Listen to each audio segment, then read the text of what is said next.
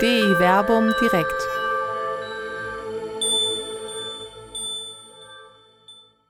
Gott sei Dank, ein Sündenfall.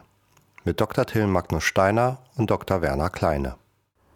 Ich freue mich, dass ich Sie heute Abend hier in Oberbarmen, dem schönsten Stadtteil Wuppertals, begrüßen darf, im Berliner Plätzchen, zu DI Werbung direkt. Ich freue mich auch, dass ich dich begrüßen kann, Till. Du bist tatsächlich in Jerusalem, aber irgendwie jetzt auch live zugeschaltet hier in Oberbarmen. Und wir haben uns heute ein, äh, ich finde schon sehr interessantes Thema ausgesucht, weil es, äh, glaube ich, in der Wirkungsgeschichte eine ganz äh, große Entwicklung genommen hat, nämlich den sogenannten Sündenfall.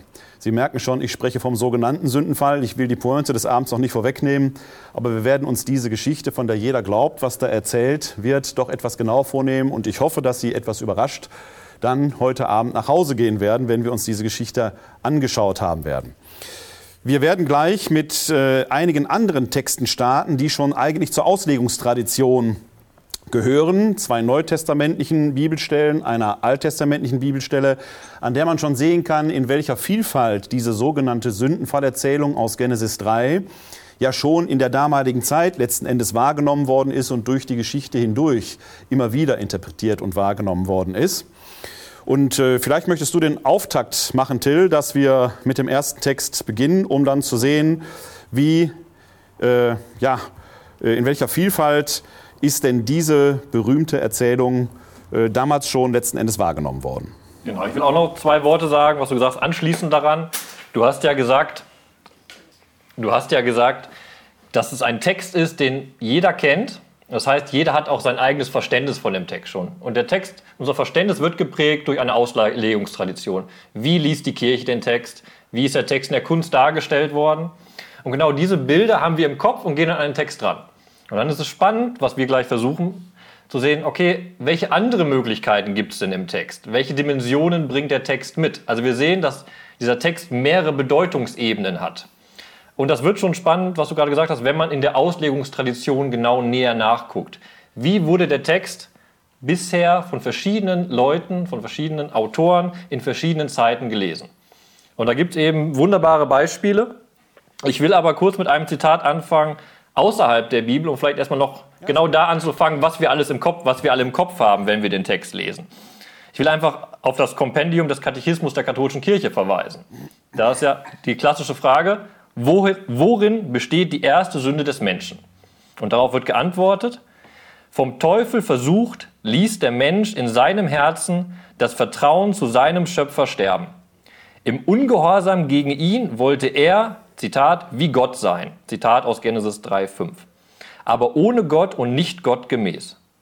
Damit verloren Adam und Eva sogleich für sich und für alle ihre Nachkommen die ursprüngliche Gnade der Heiligkeit und Gerechtigkeit.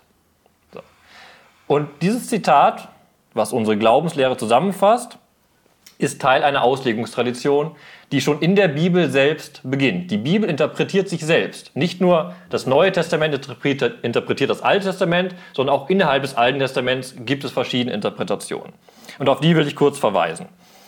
Das erste Zitat stammt zum Beispiel aus dem Römerbrief, Kapitel 5, Vers 12.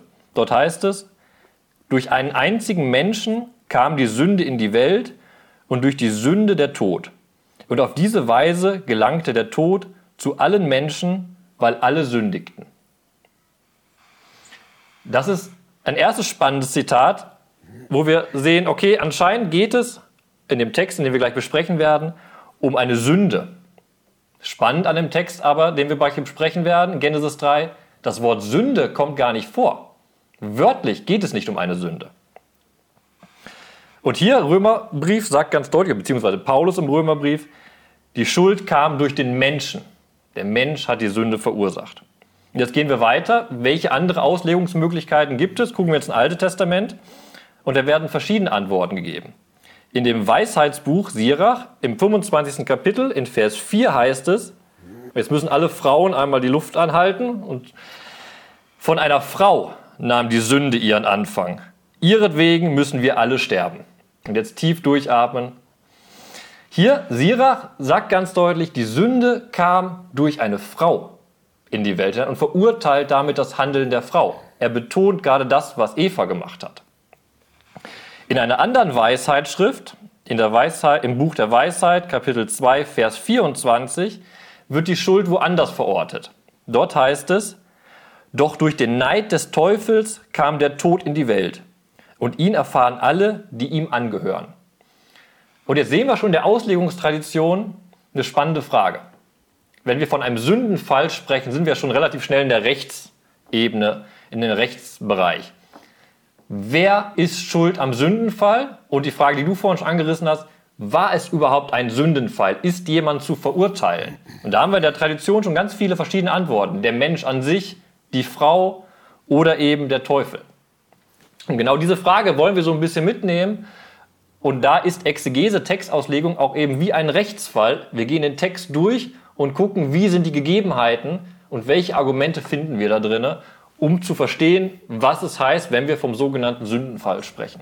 Ja, und vor allen Dingen sind, verwenden wir ja Begriffe, von denen wir alle äh, zu glauben wissen, was sie bedeuten. Du hast gerade schon äh, die Begriffe Schuld und Sünde synonym verwendet, was sie ja eigentlich gar nicht sind. Schuld ist das eine, das ist etwas, was ich als Mensch verantwortlich auf mich nehme. Sünde ist ja zumindest im neutestamentlichen Sprachgebrauch das Getrenntsein von Gott. Das spiegelt sich im Deutschen noch sehr schön wider. In dem Wort Sünde steckt ja Absondern drin.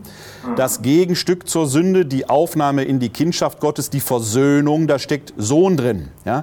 Das heißt also, Schuld und Sünde sind in dem Sinne erstmal zwei verschiedene Sachen. Sünde ist eigentlich gar keine Tat, sondern ein Zustand, nämlich der Zustand des von Gott getrennt Seins.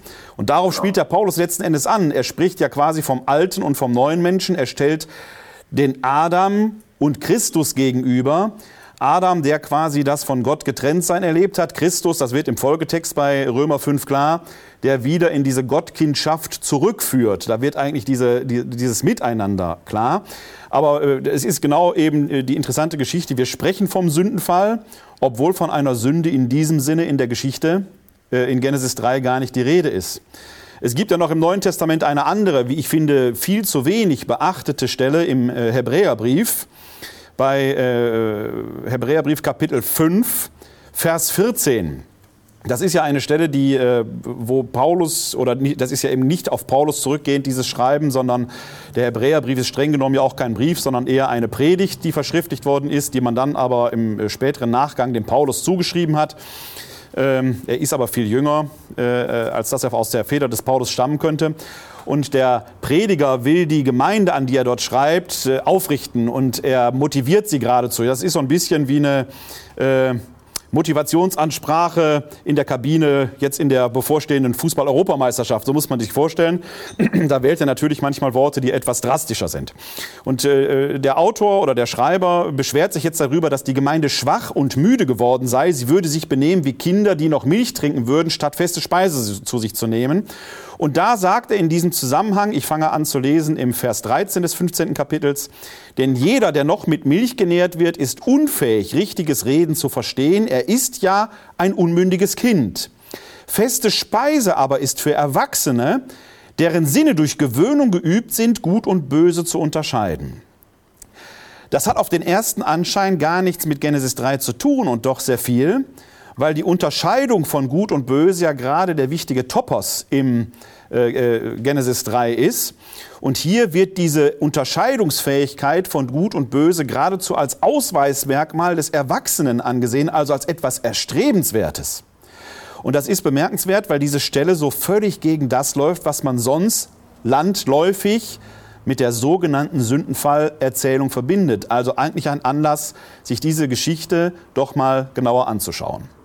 Genau, und das ist eben das Interessante, wo ich direkt mit dem Alten Testament das, was du gesagt hast, nochmal unterstreichen kann.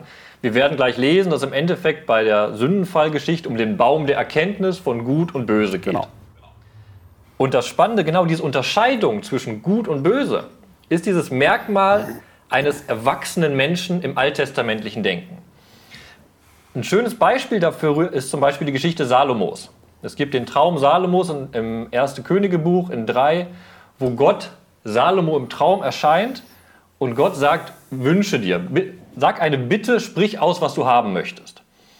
Und das, was Salomo sich wünscht, ist ein unterscheidendes Herz, um zu unterscheiden ja. zwischen Gut und Böse. Das heißt, Unterscheidung zwischen Gut und Böse ist das, was einen guten Herrscher auszeichnet.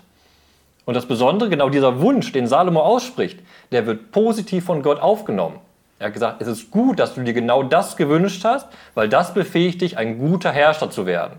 Und weil er diesen Wunsch geäußert, bekommt er zusätzlich noch Reichtum und alles weitere, was ein König auszeichnet. Aber die Grundlage, das wird in 1 Könige 3 deutlich, ein König ist ein Herrscher, der unterscheiden kann zwischen Gut und Böse. Also es ist ja im Prinzip genau das, was man der Eva dann vorwirft, dass sie vom Baum der Erkenntnis zwischen Gut und Böse gegessen hat, was sowohl in der Geschichte äh, beim König Salomon als auch hier im Schreiben an die Hebräer als vorbildhaft, als erstrebenswert geradezu hervorgehoben wird. Das stellt also eigentlich so unsere landläufige Deutung dieser sogenannten Sündenfallerzählung doch radikal in Frage. Genau, das ist jetzt das hier im Endeffekt unser Schlüssel, mit dem wir an den Text rangehen werden. Und da will ich nochmal untermauern und zu Deutsch sagen, das ist eben genau im Alten Testament genau das, was du gesagt hast mit dem Hebräerbrief. Da gibt es wunderbar in Jesaja 7, dieser adventliche Text, wo eben ein Kind verheißen wird, das geboren wird. Und da wird auch gesagt, die Zeitfrist, bis die Erlösung kommt, ist die Zeit noch bevor aus dem jungen Kind jemand werden kann, der zwischen Gut und Böse unterscheiden kann. Das ist genau das. Ein erwachsenen Menschen zeichnet es aus, dass er entscheiden kann, was ist gut und was ist böse. Und jetzt sind wir genau bei dem, was beim Sündenfall so spannend ist.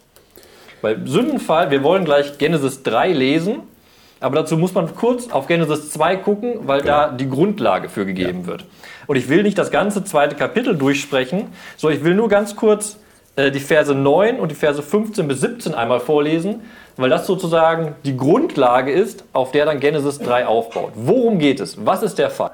Also wir sind jetzt bei Genesis 2, Verse 9 und dann springe ich zu Vers 15 und Vers 17. Genau.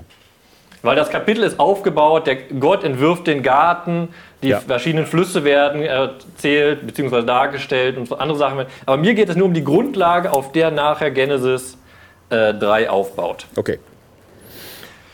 In Genesis 9 heißt es nämlich, Gott, der Herr, ließ aus dem Ackerboden allerlei Bäume wachsen, verlockend anzusehen und mit köstlichen Früchten. In der Mitte des Garten aber den Baum des Lebens und den Baum der Erkenntnis von Gut und Böse. Und dann in Vers 15 geht es weiter. Gott der Herr nahm also den Menschen und setzte ihn in den Garten von Eden, damit er ihn bebaue und hüte. Dann gebot Gott der Herr dem Menschen, von allen Bäumen des Gartens darfst du essen, doch vom Baum der Erkenntnis von Gut und Böse darfst du nicht essen. Denn sobald du davon isst, wirst du sterben. Und da ist jetzt genau das Spannende auch, Gott erschafft den Garten Eden.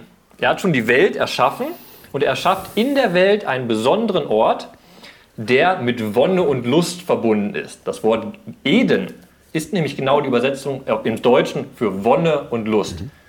Ein wohliger Ort, ein guter Ort. Und wird auch so beschrieben, der Mensch ist rundum versorgt, er kann von allen Früchten des Gartens essen. Aber dieses Paradies hat eine Bedingung. In der Mitte des Paradieses gibt es einen Baum, eben den Baum der Erkenntnis von Gut und Böse, von dem der Mensch nicht essen darf. Also wir haben in dem Paradies ein Gebot, das von Gott aufgerichtet wird. Und das sehr streng aufgerichtet wird, weil Gott sagt, wenn du davon isst, dann wirst du sterben. Das ist ein Todesurteil wird da angedroht, eine klare Strafe. Also haben wir ein Gebot, das Gott aufstellt und wir werden gleich sehen, wie verhalten sich die ersten Menschen, Adam und Eva, gegenüber diesem Gebot. Ich finde es noch bemerkenswert, dass in Vers 24 betont wird, beide, Adam und seine Frau, waren nackt, aber sie schämten sich nicht voreinander. Genau, das wird nachher nochmal spannend in Bezug auf, was es bedeutet, Erkenntnis zu haben von Gut und Böse. Genau. Das heißt, dieser Zustand, zwei Menschen, Mann und Frau, die nackt sind, sich aber nicht voreinander schämen, ist für mich immer so ein Signal, eigentlich sind die wie zwei kleine Kinder, die rundum satt und sauber versorgt sind, die sich um nichts kümmern müssen, die aber noch so unmündig sind, dass sie sich ihrer Nacktheit nicht schämen. Das ist wie Kindergartenkinder, die tollen nackt herum, ohne dass sie sich in irgendeiner Weise ihrer Nacktheit schämen würden. Das ist so der Zustand, äh, in dem die sich da im Paradies befinden. Versorgt, sie müssen sich um nichts mühen, so wie es eben im Zustand von Kindern ist, die eben auch von den Eltern mit allem versorgt werden. Und dieses Verbot, das du gerade erwähnt hast, ist für mich, äh, ich bin ja auch Vater von zwei Kindern, immer etwas Reizvolles. Wenn ich möchte, dass meine Kinder etwas tun, muss ich mit dem Verbot belegen, dann machen die das ganz schnell. Das heißt, ich, ich, ich, ich sehe diese ganze Geschichte, die uns jetzt hier bevorsteht, durchaus auch mit einem ähm, gewissen Schuss Humor erzählt, ähm, Gott, der äh, hier quasi jetzt diese beiden Bäume mit einer Sanktion belegt, was diese Bäume ja so erst richtig interessant macht. Da möchte man doch mal genau, alles andere ist ja verfügbar, alles andere kann man ja äh, probieren. Aber indem ich etwas mit einer Sanktion belege, wird es ja erst richtig interessant, mal danach zu gucken, gerade wenn man noch klein und unmündig ist und die Welt um sich herum entdecken möchte. Das ist spannend. Einmal kurze Korrektur von dem, was du gesagt hast. Zwei Bäume stehen in der Mitte des, ja. äh, des Garten Eden. Der Baum des Lebens genau. und der Baum der Erkenntnis von Gut und Böse. Aber nur von dem zweiten ist es verboten zu essen. Genau. Also es gibt ein Objekt der Begierde. Genau. Das kannst du, wenn du äh, nochmal aufbauen möchtest auf dem Bild von Kindern, ist im Endeffekt, ich bringe ein Kind in einen Raum, stelle genau. in der Mitte Schokolade und gehe raus. Ich weiß, was passieren wird. Ja. Und das ist das Spannende an dem Text. Es ist alles wunderbar hergerichtet. Es resoniert noch aus Genesis 1, alles ist wunderbar gut geschaffen, aber die Möglichkeit zur Übertretung des Gebotes Gottes ist durch Gott selbst geschaffen, genau. weil er den Baum in die Hand in die Möglichkeit des Ergreifens für die Menschen stellt. Genau. Also der Gott oder Gott möchte den Menschen vor die Entscheidung stellen, ob er davon ist oder nicht. Genau. Und das, das, diese Entscheidungsfähigkeit zu haben, bedeutet ja schon eine gewisse Entscheidungskompetenz, also einen Reifeprozess durchlaufen zu haben, damit ich überhaupt diese Entscheidung treffen kann. Das ist ja schon ein erster Schritt in die Mündigkeit hinein. Ja, aber das Und das ist das Spannende daran, also ist genau das.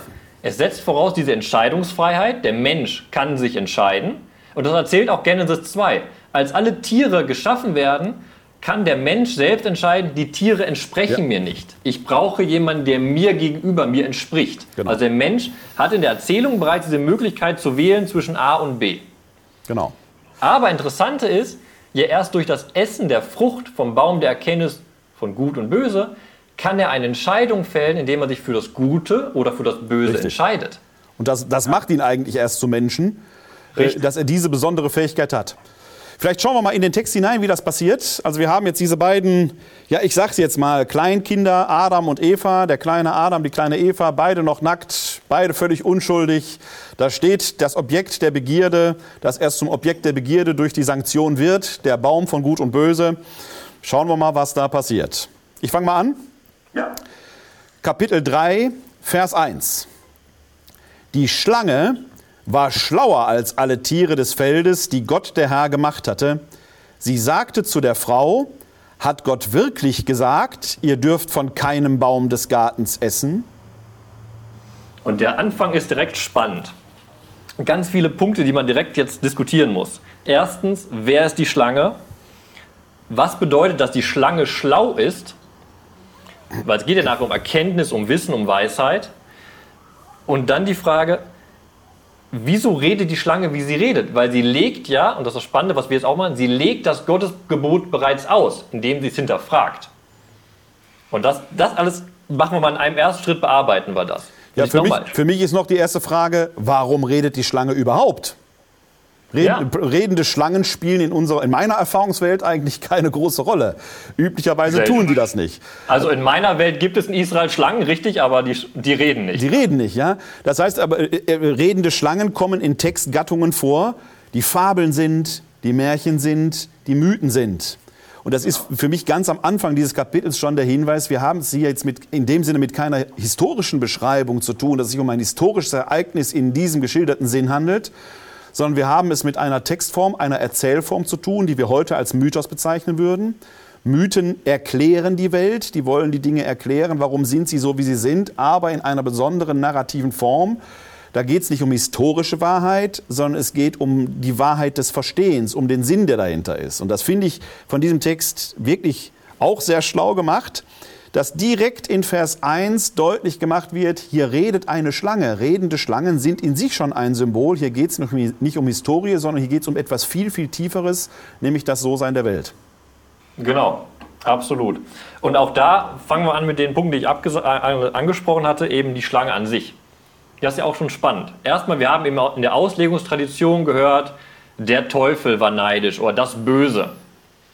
Der Vers sagt aber ganz deutlich, die Schlange, die ein Geschöpf Gottes ist, ne, die wird dargestellt. Ja. Es geht nicht um den Teufel, sondern es geht um ein Tier aus der Tierwelt. Und das Spannende daran ist, warum wird eine Schlange ausgewählt? Und da kann man viele Horizonte mit einbringen. Zum Beispiel die Schlange, ein Symbol für den Fruchtbarkeitsgott Kanaans, Baal. Aber gleichzeitig haben wir selbst in unserer eigenen Auslegung, das ist die Frage, wie bringe ich mich selbst an so einen Text dran und wie lege ich ihn aus? Vielen von uns ist das Zeichen der Apotheke bekannt. Ne? Da gibt es ja auch die Schlange als Symbol, weil sie eben zu Asklepos gehört, dem griechischen Gott der Heilkunde. Da wird schon deutlich, Schlange ist sowohl etwas Negatives als auch etwas Positives. Das Gift kann töten, kann aber auch heilen. Also es ist eine ambivalente Figur, die hier auftritt. Und diese ambivalente Figur wird direkt positiv beschrieben. Sie wird nicht verurteilt, sie wird nicht als das Böse dargestellt, sondern sie ist schlau. Es gibt verschiedene Bibelübersetzungen, die sagen, sie war die listigste, im Sinne von hinterlistigste Schlange. Nein, aber was hier steht, ist das hebräische Wort Arum und das heißt klug. Das ist etwas im äh, Buch der Sprichwörter, ist es erstrebenswert, erstrebenswert, klug zu sein. Und diese Klugheit besitzt die Schlange. Jetzt die Frage, wie benutzt diese Schlange diese Klugheit? Und sie macht es in einem sehr interessanten Weg, weil sie hinterfragt das Gebot Gottes. Sie fasst es neu. Ist ganz, ganz, also wir gehen wir noch mal kurz wiederholen, was sie sagt. Sie sagt, hat Gott wirklich gesagt, ihr dürft von keinem Baum des Gartens essen? Das hat Gott nicht gesagt. Das weiß derjenige, der es gelesen hat. Und der Leser kann voraussetzen, dass auch die Schlange es weiß, dass Gott das nicht gesagt hat. Ja, aber die Schlange gibt auf das Gebot eine neue Perspektive, indem sie Eva herausfordert, eine Frage stellt. Und das auch sehr, im Hebräischen merkt man das mit dem Anfang des Satzes vor allem. Das fängt an mit Afki.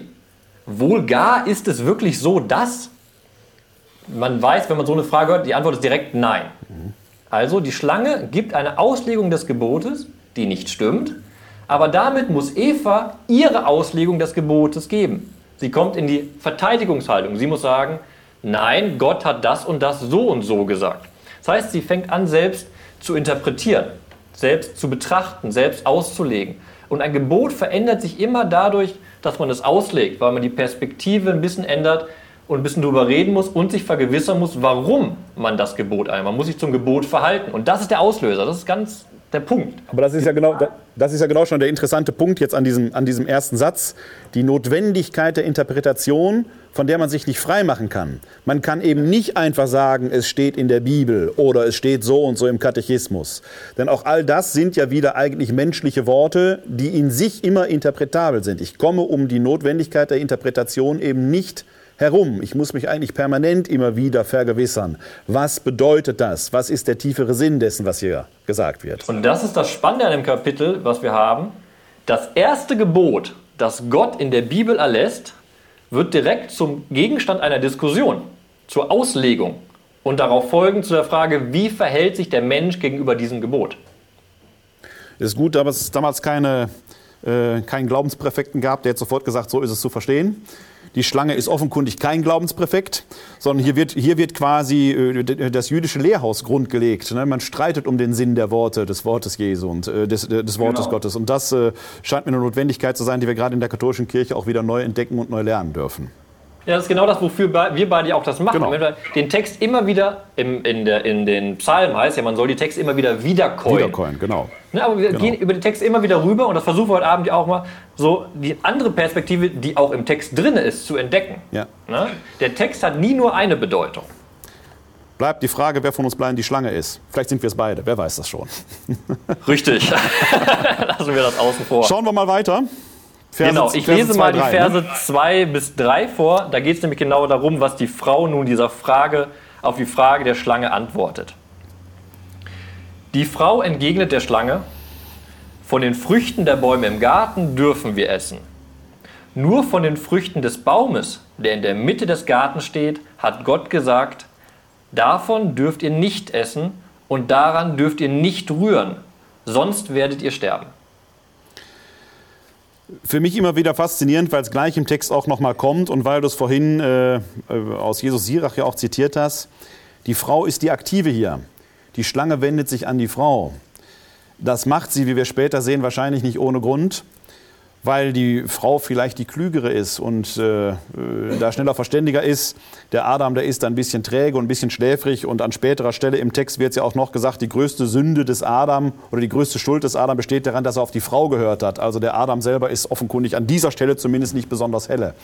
Das Schöne, das sehen wir am Text nachher, er ist ein Mitläufer. Er ist ein Mitläufer, genau. Ne? Ein also die, die, Frau ist die Aktive. Ne? Also von daher muss man, äh, weil du vorhin äh, aus Jesus Sirach gesagt hast, die Frauen müssen stark sein. Also hier ist quasi äh, für sie schon die Steilvorlage. Sie sind diejenigen, die es in Gang gebracht haben überhaupt. Ne? Das, äh, ohne Frau wäre es gar nicht gegangen an dieser Stelle. Das muss man da an dieser Stelle schon sagen. Ne?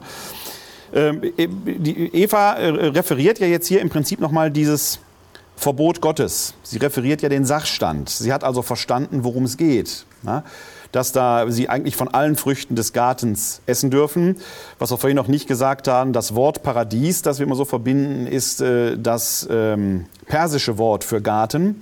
Ein Garten wird auf Persisch einfach als Paradies bezeichnet. Und so wie in Genesis 2 der Garten vorgestellt wird, da hat der Autor, der das geschrieben hat, wahrscheinlich die persischen Gärten der damaligen Zeit vor Augen, die eben auch in dieser geometrischen Form so angelegt waren. Also es war etwas höchst Irdisches, was hier allerdings in Potenz und in Vollendung dargestellt wird. Genau, und, und das Wort ist eben über die griechische Übersetzung genau. dann in unsere Sprache reingekommen. Ne? Und, und wir spiritualisieren oder transzendieren es heute auf etwas Jenseitiges. Dabei ist Paradies etwas höchst Irdisches, was etwa in äh, Babylon und so weiter für jeden vorfindbar und sichtbar war. Es war ein wirklicher Garten. Wir haben Richtig. auch schon damals in der Zeit der Assyrer und Babylonier, die Könige hatten große Königsgärten, einfach Lustgärten, wo sie gewandelt haben. Ne?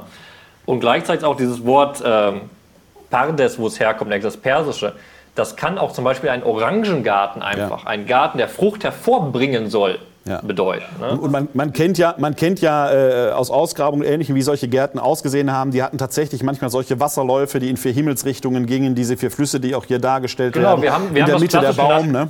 Es gibt ein assyrisches Relief, was genau das zeigt. Ein Garten, eine Quelle in der Mitte, vier Ströme, die ausgehen, alles begrünen. Das ja. ist der Horizont, der dahinter steht. Eben ein Garten der Wonne. Also es ist, ein, es ist, eine Erfahrungsqualität, äh, die hier äh, für die, die es aufgeschrieben haben, äh, etwas höchst Reales war, was man vor Augen hatte, was hier freilich in Potenz geschildert wird ja. und was man als Hintergrund für diese Erzählung nimmt. Ne?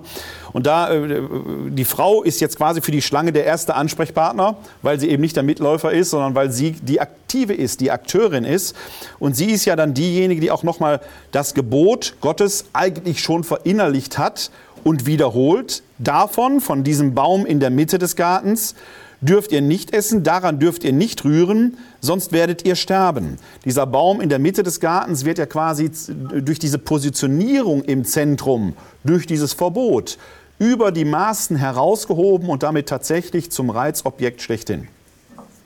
Und das Spannende ist, die Frau wiederholt nicht einfach das Gebot Gottes, sondern sie legt es aus. Das ist, glaube ich, auch der Sie macht es nämlich noch schärfer. Das heißt eben nicht nur, ihr dürft davon nicht essen, sondern ihr dürft daran nicht rühren. Ja. Und sie legt damit aus, weil dieser Begriff, da muss man das Hebräisch im Hintergrund angucken, das ist ein Rechtsbegriff, der da gebracht wird. Anrühren heißt in Besitz nehmen, in Besitz erlangen. Das heißt, die Frau reflektiert, was heißt, ihr dürft davon nicht essen. Es ist Besitz Gottes, den ich nicht angehen darf. Ich darf das Besitzrecht Gottes nicht verletzen. Das heißt, sie legt das aus und verschärft es damit auch nochmal durch, weil sie sagt, das ist ich muss Abstand davon halten. Obwohl es in der Mitte begehrenswert ist, aber das Gesetz sagt, das Gebot sagt, ich muss Abstand halten davon. Und das macht sie auch sehr schön, in den Worten der Frau wird das sehr, sehr schön deutlich, eben dieses, von allen Früchten dürfen wir essen, aber von dem einen nicht. Von dem einen nicht, weil es Gott gehört. Na? Und da sehen wir schon, da sind wir genau, die, die sind in einem Auslegungsprozess. Die genau. Schlange fordert, die, äh, fordert Eva heraus, das Gebot zu reflektieren. Und der erste Schritt ist, das zu vereinheitlichen, zu verdeutlichen im Endeffekt. Also es, scheint, es scheint, ja fast so, als, wäre, also als würde in, in der Eva ein, ein innerer Dialog stattfinden, von der der eine Teil eben durch die Schlange symbolisiert wird, der andere Teil durch sie selbst, den sie selbst quasi als bewusst erlebt. Und das führt sich ja jetzt in, im, im Text letzten Endes auch fort, wenn wir jetzt auf die Verse 4 und 5 schauen, da geht ja dieser, dieser Dialog ja weiter. Genau. Darauf sagte die Schlange zur Frau, Nein, ihr werdet nicht sterben. Gott weiß vielmehr, sobald ihr davon esst, gehen euch die Augen auf. Ihr werdet wie Gott und erkennt Gut und Böse. Und das Spannende an, dieser, an diesen beiden Versen ist, alles, was die Schlange sagt, ist richtig. Sie lügt nicht, sondern sie, sie beschreibt das, was nachher passieren wird. Eva wird zur Frucht greifen, wird sie essen und sie auch Adam geben. Mhm. Beide werden nicht direkt sterben. Beiden werden die Augen aufgehen. Sie werden Erkenntnis erlangen. Und sie werden, was Gott nachher sagt, sie werden wie Gott in dieser Eigenschaft genau. sein. Also spannend auch, die Schlange verführt nicht in dem Sinne, sondern sie sagt, wie es ist und konfrontiert Eva damit. Was aber interessant ist, bei der Schlange schwingt nämlich mit, dass ein gewisser Neid dabei ist. Mhm. Gott hat dieses Gebot aufgestellt, weil er eben nicht will, dass der Mensch wird wie er. Das ist so, das ist das Unterschwingende, was mitschwingt. Mhm. Aber das Spannende ist eben nochmal genau, alles das, was die Schlange sagt, passiert. Und alles das, was die Schlange sagt, ist auch positiv. Zum Beispiel der Ausdruck, äh, sobald ihr davon esst, gehen euch die Augen auf. Das Aufgehen der Augen ist im Alten Testament erstens ein Symbol von Lebendigkeit und zweitens bedeutet eben eine Situation richtig einschätzen können, beurteilen können. Wir finden das zum Beispiel im Buch Exodus in dem sogenannten Richterspiegel wieder. Ein Richter ist jemand, der offene Augen hat und sehend ist, also der beurteilen kann, Realität beurteilen kann. Eine sehr, sehr gute Eigenschaft, ja, die, der, die die Schlange eben verheißt, das wird passieren. Ja, Im Johannesevangelium hat man zum Beispiel bei, dem, bei dem, der Heilung des Blindgeborenen, der der wahrhaft Sehende ist, der durch seine Blindheit hindurch die Tiefe der Dinge auch erkennt, während die, die immer schon gesehen haben, eigentlich blind bleiben, weil sie dieses, dieses tiefere Erkennen nicht erlangen. Also das Augenaufschlagen ist jetzt nicht nur das optische Sehen, dass das vor Augen liegt, sondern tiefer, die tieferen, Dinge, äh, die tieferen Geheimnisse der Dinge erblicken. Ne? Und das ist eben noch das Spannende, gehen wir nochmal, was wir am Anfang gesagt hatten, eben diese Erkenntnis von Gut und Böse. Das haben wir ja schon gesagt, dass aus der Tradition heraus ein Unterscheiden von dem, was gut und böse ist. Es geht da nicht um ein Allwissen. Es geht nicht um das Allwissen Gottes, der alles weiß.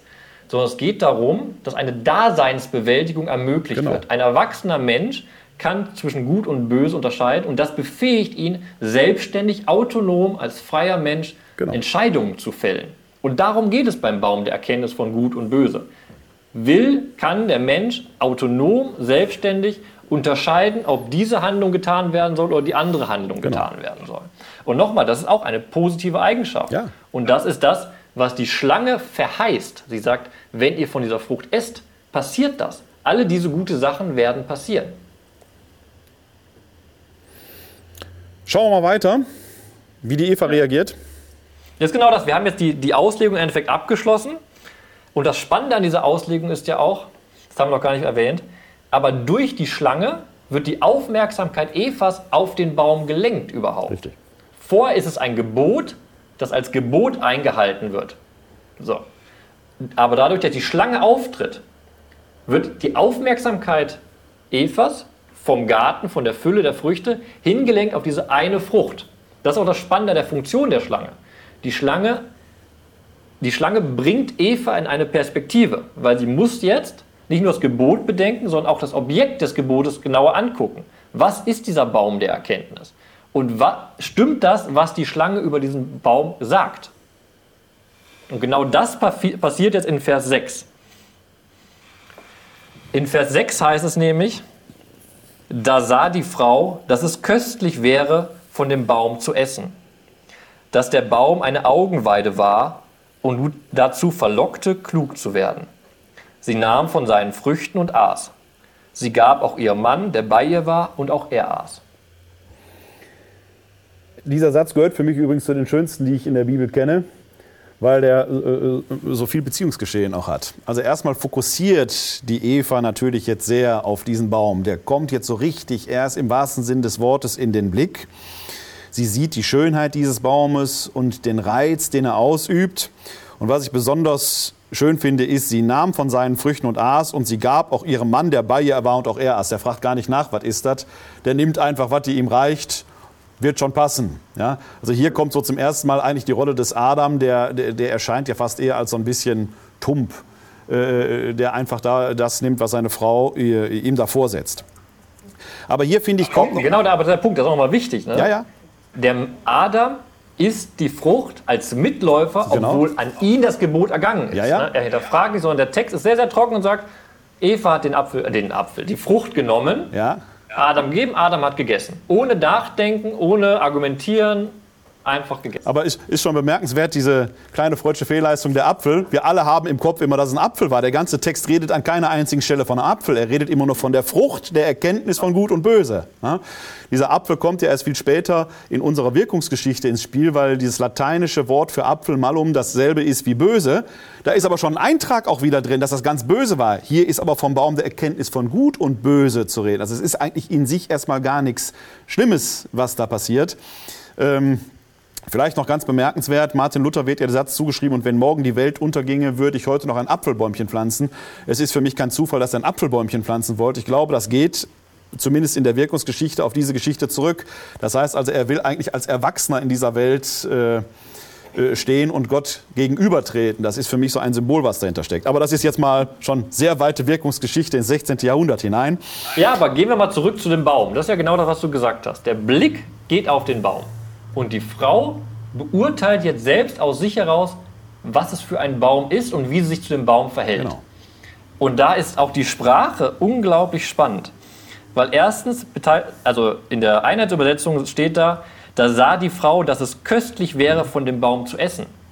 Im Hebräischen steht da, dass es gut wäre, Genau. von dem Baum zu essen. Und jetzt ist es genau spannend. Dasselbe Wort, gut, ist ja Baum der Erkenntnis Genau. von Gut und Böse. Genau. Die Frau beurteilt jetzt etwas als gut, obwohl sie die Kenntnis, was gut und böse in der ethischen Entscheidung noch nicht hat. Sondern sie hat, sie sieht, sie, ist, at- sie hat eine, sie wird angezogen von dem Baum. Der Baum ist attraktiv für sie. Gut zu essen. Und dann kommt der nächste Ausdruck, was in der Einheitsübersetzung wiedergegeben ist mit Augenweide. Und das hebräische Wort, was da zugrunde liegt, ist auch spannend, weil es sowohl das positive Verlangen sein kann, das Verlangen des Beters zu Gott, zum Beispiel in den Psalmen, aber es kann auch gleichzeitig die Gier bezeichnen. Also dieses etwas haben wollen im positiven Sinn als auch im negativen Sinn. Das beide schwingt damit drinne. Und dann, ganz spannend, äh, geht es weiter, und dass der Baum dazu verlockte, klug zu werden. Das Verlocken ist das Begehren, was wir aus dem Dekalog kennen. Exodus 20, 7 heißt es ja, du sollst nicht das Haus deines Nächsten begehren. Das ist dasselbe Wort. Dieses Begehren in Besitz nehmen wollen. Aber das, was Eva begehrt, ist jetzt was anderes, als die Schlange gesagt hat. Und das ist auch wieder spannend. Die Schlange sagt ja, ihr werdet wie Gott. Man könnte jetzt sagen, der Mensch begehrt, so wie es auch im Kompendium des Kate- Katechismus drin steht, der Mensch begehrt, wie Gott zu sein. Aber Eva begehrt nicht, wie Gott zu sein, sondern sie begehrt, wie es da steht, klug zu werden. Lehaskil. Und das ist auch wieder ein klassischer Weisheitsbegriff, findet man sehr viel im Buch der Sprichwörter. Und er sagt nichts anderes als ein gelingendes Leben führen. Eva erkennt in dem Baum, dass er ermöglicht, ein gelingendes Leben, ein gutes Leben zu führen. Das sind ganz andere Ebenen, was da Genau. passiert. Ne? Das, ist auch, das ist auch spannend, diese, diese Ambivalenz in der Erfahrung Evas, wie sie mit dem Baum umgeht. Also es ist für mich auch an dieser Stelle eben nochmal der Schritt aus dieser Unmündigkeit des Kleinkindes, des nackten, sich seiner Nacktheit nicht bewusst seienden Kleinkindes. Er wächst jetzt eigentlich durch die Reifung, dieses Begehren, tatsächlich sich die Welt begreifen zu wollen, dieses Anfassen zu wollen, sich zu eigen machen zu wollen. Und das ist etwas, was im Menschen offenkundig angelegt ist. Diesen Prozess muss der Mensch letzten Endes gehen. Da führt gar kein Weg dran vorbei. Trennen wir das mal ganz kurz von dem Bild, was wir sehr, sehr stark machen mit der Erwachsenwerden, Pubertät. Im Endeffekt auf den Punkt gebracht, hier geht es darum, das erste Mal, dass der Mensch sich gegenüber Gott verhalten muss. Das ist das, diese Herausforderung. Ne? Dieser, dieser, das ist ja auch das, was mitspringt. Ein Gesetz ist gegeben, Ja? was die Beziehung zu Gott definiert. Sünde ist ja die Nichtbeziehung zu Gott. Und jetzt muss Eva entscheiden, wie gehe ich um mit diesem Gebot im Angesicht dessen, was ich für mich entscheiden möchte. Wobei das Interessante ist, Gott ist bisher ja eigentlich an dieser Stelle zumindest abwesend. Der tritt ja noch gar nicht auf den Plan. Der, der hat offenkundig diesen Garten errichtet, hat diesen Garten in diesen Garten den Baum gesetzt, hat diesen Baum mit Sanktionen versehen und jetzt lässt er die beiden Kinder Adam und Eva alleine spielen und bisher tritt er ja noch gar nicht auf den Plan. Der scheint, ja fast Genau. ab, der scheint ja fast abwesend zu sein. Man stellt sich ja die Frage, wenn das so wichtig ist, dass sie nicht an den Baum gehen, wo ist er denn? Macht Gott sich, macht Gott sich hier möglicherweise eine Aufsichtspflichtverletzung schuldig, äh, äh, die er da in den Raum stellt? Ne? Also wenn das so wichtig ist, hätte er sich auch vor den Baum stellen können und sagen können, ich beschütze den jetzt hier. Oder was ich vorhin gesagt hatte, er hätte auch einfach den Baum nicht in den Garten stellen können. Ne? Oder so. Also, Also Gott will bewusst, dass der Mensch sich Genau. entscheidet. Das, Genau. Und er, er offeriert ihn aber eben nicht wie die anderen Früchte des Gartens, sondern der Mensch muss in sich offenkundig einen Prozess der Überwindung, der Erkenntnis vollziehen, um an diesen Baum zu gelangen. Es ist eben Genau. nicht einfach so im Schlaraffenland, es ist alles einfach da, sondern er muss diesem Baum, ich sage es jetzt mal so, entgegenreifen. ja, er muss sich entscheiden. Genau. Das ist der Punkt. Die Genau. Grundentscheidung wird. Und nochmal, was du gesagt hast, das ist einfach auch spannend. Gott kommt nicht vor in den Versen, die wir bisher gesprochen haben. Und das ist, ganz, ist im Endeffekt analog zu dem, was wir heute machen. Wir lesen Gottes Gebote, was Gott gesagt hat und gesagt haben soll in der Bibel und wir legen es aus und überlegen, wie wir uns dazu verhalten Ja, sollen. genau. Ja? Es ist sehr, sehr analog dazu gedacht. Aber der, der, er, er sagt sich und er, er legt es nicht einfach auf den Tisch, sondern wir müssen es erringen ne, oder erstreiten. Ja, dass wir, wir müssen uns, uns in, in welcher Weise auch immer zu eigen machen, auch durch Verstand und Vernunft. Aber das ist ja etwas, was hier die Eva eben auch schon macht. Ne, sie denkt ja darüber genau- nach, sie eignet es sich an. Und das ist genau die Leerstelle in dem Gebot. Das Gebot sagt nur, ihr dürft das nicht und wenn ihr es macht, werdet ihr sterben. Das Gebot wird nicht positiv erklärt. Ja, Die positive Erklärung ist ja genau das Thema beim Dialog zwischen der Schlange und Eva. Genau. Was soll dieses Gesetz? Beziehungsweise wozu ist der Baum der Erkenntnis von Gut und Böse da? Und das sehen wir jetzt genau in Vers 7. Genau. Wir sehen eben, was es bedeutet, von diesem Baum zu essen. Schauen wir mal, was, äh, was die Wirkung dieser Frucht ist, die Ja. Nebenwirkung dieser Speise gewissermaßen. Da gingen beiden die Augen auf und sie erkannten, dass sie nackt waren. Sie hefteten Feigenblätter zusammen und machten sich einen Schurz. Und das ist spannend, wir haben nämlich in diesem kleinen Satz einen Dreischritt. Es passiert das, was die Schlange gesagt hat, die Augen öffnen sich. Das heißt, Erkenntnis ist auf einmal möglich und darauf folgt das eigene Bedecken des Körpers. Weil das, was der Mensch als erstes erkennt, ist ein Mangel an sich selbst. Wir haben Öffnen der Augen, Erkenntnis, Bedecken. Anstatt die Welt wahrzunehmen, wie sie ist, muss, der Mensch mit seinem, muss, muss der Mensch auf sich selbst gucken und merken, ich bin Mangelwesen. An mir ist etwas nicht gut. Er beurteilt sich selbst als nicht gut, weil er diese Scham entwickelt, die wir auch angesprochen haben. Ja, da- dafür ist allerdings auch erst äh, quasi, äh, ich sag mal, die Entwicklung von Selbstbewusstsein notwendig. Der Mensch wird sich seiner selbst bewusst, was er vorher in dieser Form zumindest noch nicht war. Ne? Genau, das, ist war das, was du eben angesprochen hattest. Am Ende von, äh, von Genesis 2 Ja. heißt es ja, beide waren nackt und schämten sich Genau. nicht voreinander. Und auf einmal ist das jetzt umgedreht. Auf einmal realisieren sie, dass sie nackt sind und sie schämen sich voreinander. Und da kann man eben fragen, was soll diese Nacktheit symbolisieren? Ist es eben diese Frage des die kindliche Unschuld verlieren? Oder steht es als Bild dafür bloßgestellt sein in der eigenen Schwäche? Oder, was man auch denken kann, ist es vielleicht der Schritt des Menschen hin zur Zivilisation? Weil gerade im damaligen Kontext Kleidung, also die Feigenblätter sind ja der erste Schritt zu sein, ist ein Zivilisationsgut. Umso mehr ein Mensch zivilisiert ist, reich gehoben war, umso mehr hat er sich gekleidet in der damaligen Zeit. Also Kleidung als Schritt der Zivilisation. Wobei Kleidung ist ja hier noch sehr rudimentär bei Feigenblättern. Von, Ja, aber wir Kle- sind von Kleidung würde ich ein paar Verse später sprechen und da ist sie schon wieder göttlichen Ursprungs. Ne? Das ist ja auch das Interessante. Ne? Genau, und wir sind auf einem kleinen Weg von Nacktheit Ja, genau. zur eigenen äh, Verdeckung hin zur Kleidung. Und ich finde, da ist, glaube ich, das Spannende, wenn wir nämlich gucken, also der Mensch hat jetzt diese Frucht gegessen und er kann erkennen, gut und böse. Und das wird jetzt in Vers 7 dargestellt. Er erkennt etwas und handelt dementsprechend. Wir hatten vorher äh, in Genesis 2 gibt es die äh, Stelle, wo eben festgestellt, Gott schafft den Menschen. Ja. Und dann ist aber nicht so wie in Genesis 1, dass alles gut ist, sondern Gott selbst merkt, da ist ein Mangel. Es ist nicht gut, dass der Mensch alleine ist. Er beurteilt etwas, sagt, es ist nicht gut, und handelt dementsprechend, indem er erst die Tiere erschafft und dann nachher die Frau. Und genau dasselbe passiert jetzt beim Menschen. Er erkennt, dass er nackt ist, erkennt das als Mangel bzw. als nicht gut und handelt, indem er sich selbst nur mit Feigenblättern ja. bedeckt. Es ist, es, ist, es ist, zumindest eine erste eigenständige Handlung, die nicht einfach so genau. äh, verfügbar ist, sondern er muss selbst kreativ tätig werden. Auch wenn es genau. hier noch erst sehr rudimentär ist, aber es ist eine erste eigenständige kreative Handlung, die da vollzogen wird. Genau, er muss selbst für sich Entscheidungen fällen. Genau. Und jetzt, ist, jetzt haben wir das Drama entwickelt. Ne? Genau. Die Erkenntnis von Gut und Böse ist beim Menschen angelangt. Der Mensch hat sich dafür entschieden und hat das Gebot übertreten. Und das ist ein Point, Point of No Return. Es gibt kein Zurück in genau, den Zustand und davor. Point of No Return kommt Gott in die Geschichte genau rein. Genau, ja. Und das, äh, es, es ist ein Zustand eingetreten, der nicht mehr rückgängig gemacht werden kann. Man kann jetzt nicht sagen, hätte ich es doch nicht gemacht. Es ist passiert, es ist etwas eingetreten. Der Mensch hat sich selbst einen, in einen Zustand hineinversetzt, mit dem er jetzt leben muss.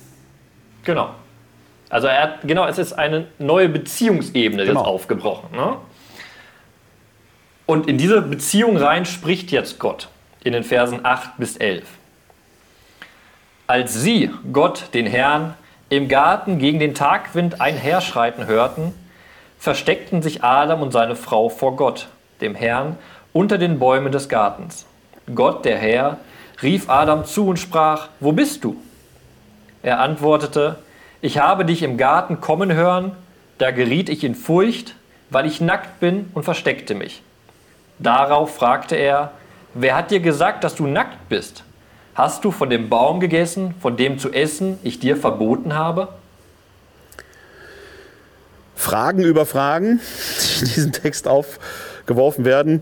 Bisher waren es ja fast eher äh, Feststellungen. Jetzt taucht plötzlich der Fragesatz auf mit dieser ersten Frage Gottes, der ja plötzlich auf den Plan auftritt. Vorhin hatten wir gesagt, wo ist er eigentlich bisher?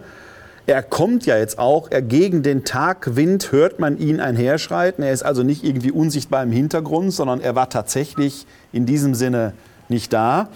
Und dann diese erste Frage, wo äh, Gott den Adam rief, ihm zuruft. Also es ist auch eine Distanz da. Ne? Wenn ich rufen muss, ist ja eine Distanz vorhanden. Wo bist du, Adam?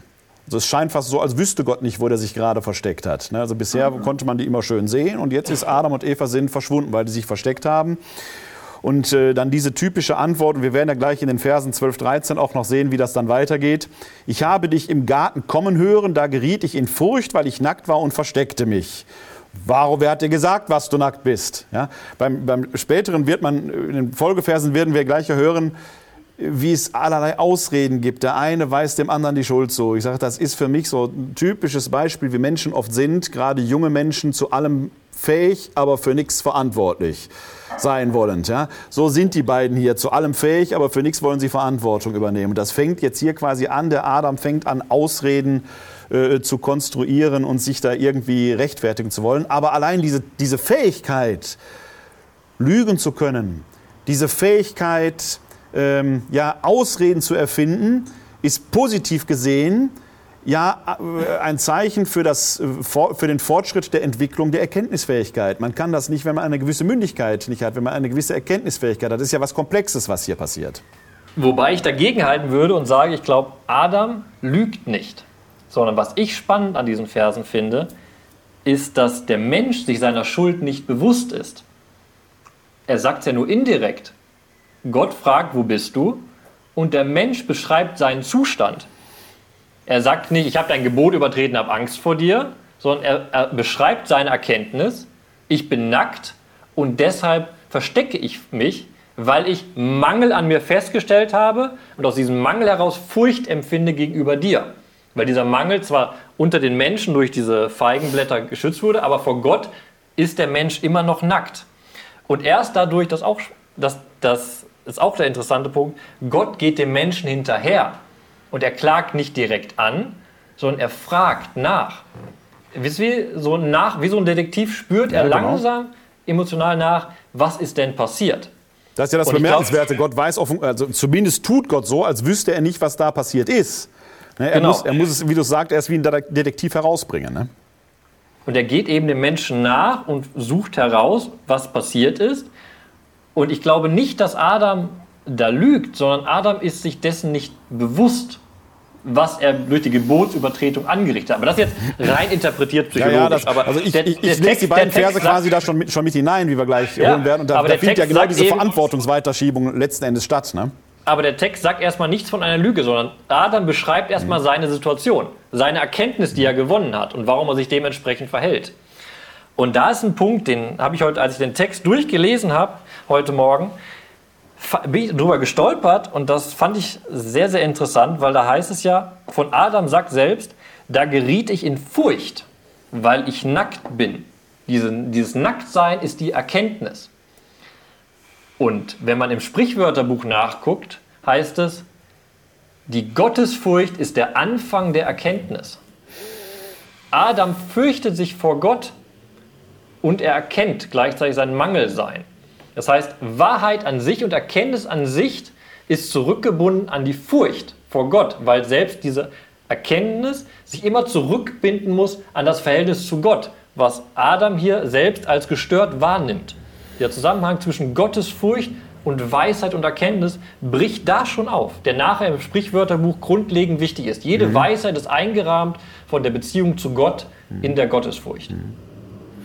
Wobei diese Erkenntnis der Nacktheit jetzt nicht mit dem Einherschreiten Gottes zu tun hat, sondern die, das weiß er ja vorher schon. Das war davor, richtig. Sondern jetzt Aber daraus resultiert eben diese Gottesfurcht, Ja, äh, wobei, die Furcht erstmal. wobei ich äh, jetzt hier diese Furcht auch eher so interpretiere. Er weiß, dass er ein göttliches Gebot übertreten hat, indem er von der Frucht gegessen hat. Und ich sage jetzt mal, jetzt hat er Strang vor Gott. Wie soll er sich da rechtfertigen, dass er das Verbotene getan hat? Aber er kommt über diesen, er kommt eben an nicht mehr, er kann es nicht wieder gut machen. Er kann es nicht ungeschehen machen. Genau, aber der Fokus liegt auf der Erkenntnis. Adam sagt eben nicht, er hätte ja auch sagen können, ich habe mich versteckt, weil ich weiß, ich habe dein Gebot gebrochen und ich müsste jetzt sterben. Das sagt er nicht, sondern ich verstecke mich, weil ich nackt bin. Das ist seine Begründung. Ja, ja. Ja, ja. Aber ich interpretiere es eben als eher als Ausrede. Ne? Das, äh, ich würde das jetzt gar nicht so überfrachten, die Nacktheit, sondern die, die, die Nacktheit ist ja ein Topos, der zieht sich wie ein roter Faden seit Genesis 2, 25 durch und er wird sich ja auch noch weiter durchziehen, weil die Nacktheit ja irgendwann von Gott beseitigt werden wird am Ende des Textes. Ne? Das ist quasi so ein, so, ein, so ein so ein Stichwort, das immer wieder auftaucht, an dem man in meiner Lesart äh, eine Entwicklung dieses Menschen deutlich machen kann. Also für mich ist diese Nacktheit an dieser Stelle hier äh, jetzt weniger eine Form der Erkenntnis, die ist vorher passiert, die hat er schon. Jetzt ist es eher die Ausrede, warum versteckt er sich? Der versteckt sich in meinen Augen, weil er die Verantwortung noch nicht übernehmen will. Das ist ja das, was jetzt in den folgenden beiden Versen nach meiner Lesart ausgeführt werden wird, indem die sich die Verantwortung immer schön weiterschieben. Ne? Ja, genau, da treffen wir uns ja. Es geht jetzt um die Frage, wer hat Schuld daran, dass das passiert ist? Und da wird die Schuld jetzt weitergegeben. Genau. Auf eine sehr interessante Art. Also Verse 12 bis 13 bieten dann nämlich erstmal die Antwort Adams und die Antwort der Frau. Genau. Adam antwortete, die Frau, die du mir beigestellt hast, sie hat mir von dem Baum gegeben, und so habe ich gegessen. Gott der Herr sprach zu der Frau, was hast du da getan? Die Frau antwortete, die Schlange hat mich verführt, und so habe ich gegessen. Das ist genau der Punkt. Die Verantwortung wird immer weitergeschoben, bis man diese arme Schlange jetzt da hat, diese redende Schlange, die selber keine Ausflüchte mehr haben kann, weil es keinen gibt, der es ihr eingeredet haben könnte. Sie erscheint jetzt quasi als Ursache äh, äh, dieses ganzen, dieser ganzen äh, Kausalitätskette da. Aber das ist für mich auch eine, äh, ja, wo ich sage, das ist für mich mit wunderbarem Augenzwinkern erzählt. Ich habe das vorhin schon mal gebracht. Adam und Eva scheinen jetzt zu allem fähig, aber noch für nichts verantwortlich zu sein. Sie übernehmen eben noch nicht die Verantwortung für ihr Handeln. Sie schieben das, schieben das wie so einen schwarzen Peter entsprechend immer weiter an dieser Stelle. Und das mit einer Art und Weise, die zutiefst das Gebetsleben heute prägt. Weil was hier passiert, ist die Anklage Gottes, Ja, die genau. die Verteidigung von Da- Adam darstellt. Adam sagt nämlich, die Frau, die du mir gegeben Genau. hast, Genau. von der habe ich einen Apfel. Das heißt, Adam klagt Gott an und sagt, du hast mir eine Gehilfin geschaffen, eine mir gegenüber, und die hat mir den Apfel gegeben. Ich bin nicht schuld, sondern das resultiert im Endeffekt aus deinem eigenen Tun. Ja, genau. Und das ist genau die Frage, okay, wo ist der Ort des Bösen? Wo fängt das an? Ne? Und jetzt gehen wir genau den nächsten Schritt. Dann geht Gott dementsprechend zu Eva und fragt, was hast du da getan? Warum hast du das gemacht? Und sie schiebt diese Antwort dann weiter auf die Schlange. Und was hier auch spannend ist, Nur die beiden Menschen können sich vor Gott rechtfertigen bzw. verteidigen. Die Schlange wird dann in Vers 14 bis 15 direkt verurteilt. Sie kann sich nicht mehr verteidigen, sondern der Mensch muss im Gegenüber Gottes sich erklären und wird herausgefordert von Gott. Und sie ist erstaunlicherweise hier sprachlos. Vorhin konnte sie noch reden, weil du ja sagst, sie kann sich nicht verteidigen. Hier ist die Schlange jetzt plötzlich sprachlos geworden. Es ist übrigens eine Stelle, äh, die ich vor etwas über einem Jahr mal äh, in einem Kreis von Rechtsanwälten diskutiert habe, die an dieser Stelle auch sagten, das ist doch ganz klar, dass die beiden verurteilt werden, weil die eben ein Verbot übertreten haben. Und an dieser Stelle habe ich geantwortet, ich sage, kann man Gott nicht an dieser Stelle eben der unterlassenen Aufsichtspflicht äh, Leistung äh, entsprechend anklagen, weil das genau das ist, was letzten Endes der Adam da auch äh, ins Wort führt. Also die Frage, wer ist schuld oder wie ist die Sünde in die Welt gekommen, die ist nicht so einfach zu erklären, wie es das Schwarz auf Weiß eines Katechismus glauben macht. Die, letzten Endes, so oder so, äh, hat selbst das Böse, wenn man es denn jetzt so bezeichnen will, seine Ursache immer in Gott. Entweder weil er die Schlange erschaffen hat oder weil er dem Adam die Frau beigesellt hat. Also irgendwie kommt Gott aus dieser Nummer selber auch nicht heraus. Das ist das Erstaunliche, finde ich, an diesen Sätzen. Auch wenn das hier alles so ein bisschen mit Augenzwinkern erzählt ist und die beiden keine gute Figur da machen. Ne? Ja, die Leerstelle ist genau dem Text. Der Text will nicht erklären, warum die Schlange zu Eva kommt. Das ist dem Text nicht wichtig. Der Text möchte genau. erklären, genau. wie es zu diesem Beziehungsproblem zwischen Gott Richtig. und den Menschen gekommen ist. Genau. Und dazu benutzt der Text diese sprechende Schlange, die so, man kann, also ich würde es deuten so als das innere Begehren Evas spiegelt sich da in einem Dialog ja. wieder. Aber genau der Punkt ist, warum die Schlange auftritt, warum sie das macht, welche Absicht sie hat, ist dem Text nicht wichtig, weil er das nicht beantworten möchte. Der Text möchte nicht sagen, das Böse kam so in die Welt. Wenn überhaupt, ist genau das, was du gesagt hast, richtig. Kann man höchstens sagen, da Gott die Schlange erschaffen hat und sie so erschaffen hat, dass sie eine der listigsten und schlausten und klügsten Tiere ist, ist Gott der Ursprung für das, was passiert ist. Also in dem Sinne, El Eltern haften für ihre Kinder. Ne? Also in der letzten Kausalität kann man Gott auch da nicht aus der Verantwortung so gesehen entlassen, ohne dass man deswegen Adam und Eva und die Schlange freisprechen könnte. Ne? Es, es bleibt eine eigentümliche Spannung, die sich hier letzten Endes auftut. Genau. Und das sehen wir in den nächsten Versen, kommt ja dann die Bestrafung bzw. die Fluchsprüche. Also Gott bestraft. Aber wir werden auch nachher dann weiter sehen, dass Gott zwar bestraft, aber sich auch kümmert. Genau diese beiden Seiten wieder bringt. Ne? Der kümmernde Gott und der bestrafende Gott. Weil er im Endeffekt auch in der Geschichte, dadurch, dass er diesen Garten erschaffen hat, mit dem Baum in der Mitte, Ausgangspunkt ja, ja. für diese Entscheidung des Menschen ist. Wobei man da nochmal gucken muss. Also bei der Schlange würde ich mit der Bestrafung die recht geben. Sie ist das letzte Glied in der Kette. Äh, bei Adam und Eva oder in dem, im Textduktus bei Eva und Adam äh, ist es auf der einen Seite, scheint es eine Strafe zu sein, aber letzten Endes werden da auch gewisse, wie soll ich das sagen, Existenziale oder Wesenseigenschaften des Menschen an sich, wie der Mensch halt sein wird oder in sich ist, beschrieben. Aber gucken wir mal drauf. Ja, da muss man unterscheiden zwischen den, äh, den Sprüchen in Vers 16, 17 ja, und 19, genau. eben diese Fluchsprüche. Ja, genau. Und dann der nachfolgende ab Vers, 20, der, ab Vers 21 der eigentlichen genau. Strafe, dem heraus ja. aus dem Garten Eden. Genau. Wir lesen mal äh, die Verse 14 und folgender. Da sprach Gott der Herr zur Schlange, weil du das getan hast, bist du verflucht unter allem Vieh und allen Tieren des Feldes. Auf dem Bauch sollst du kriechen und Staub fressen alle Tage deines Lebens. Feindschaft setze ich zwischen dich und die Frau, zwischen deinen Nachwuchs und ihren Nachwuchs. Er trifft dich am Kopf und du triffst ihn an der Ferse. Das Spannende hier ist, es gibt nirgendwo in der Bibel eine Stelle, wo Gott jemanden verflucht. Sondern es ist immer, dass Gott, dass Gott angebetet wird, gebetet wird, er möge jemanden verfluchen. Oder es werden Fluchsprüche ausgegeben für, wenn jemand etwas tut. Also haben wir theologisch einen sehr, sehr präzisen Punkt. Gott verflucht ein Lebewesen, eine Schlange. Und das hat für Tierethik eine spannende Konsequenz, weil mit der ganzen Tierwelt lebt der Mensch eigentlich in Frieden. Nur die Schlange ist aus allen Tieren ausgesondert, weil zwischen der Schlange und dem Menschen eine Feindschaft besteht. Das sagt der Text hier. Und diese Feindschaft wird als Fluch erstmal definiert. Das ist ein typischer Ausdruck. Das Staubfressen findet sich in vielen Fluchsprüchen, auch im Buch Jesaja, aber bei den Assyrern, Babylonern. Wenn ich jemanden verfluche, wünsche ich ihm, dass er Staub äh, fressen möge. Aber die eigentliche Aussage ist dann der Vers 15, diese Feindschaft.